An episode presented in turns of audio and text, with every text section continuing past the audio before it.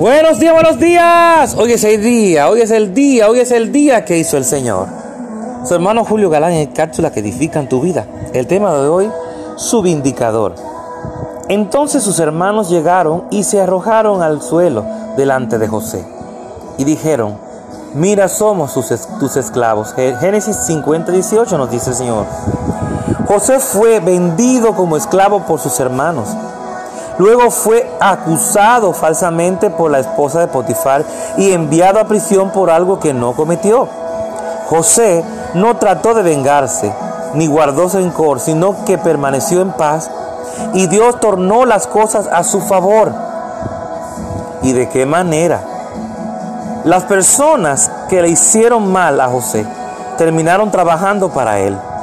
Sus hermanos regresaron y se inclinaron delante de él cómo se mantuvo en paz. Dios puso a sus enemigos por estrado de sus pies. Uf. Dios puede vindicarlo. Hacerle justicia quiere decir esto. Mejor de la que usted podría hacerlo.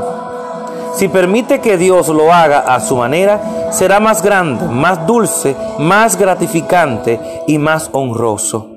Dios puede tomar a las mismas personas que están tratando de derribarlo, a las personas que están tratando de hacerlo mal o hacerlo ver mal, y las puede usar para promoverlo. ¿Está escuchando eso? ¿Le recuerda algo esto? Dios cambia diagnósticos de médicos, Dios cambia, trastorna todo a nuestro favor. Nunca se te olvide eso. ¿Por qué? Porque Él es Dios, soberano Dios, el Todopoderoso. Él puede hacer todo lo que tú consideres que debe hacer. Él lo hace. Él lo hace.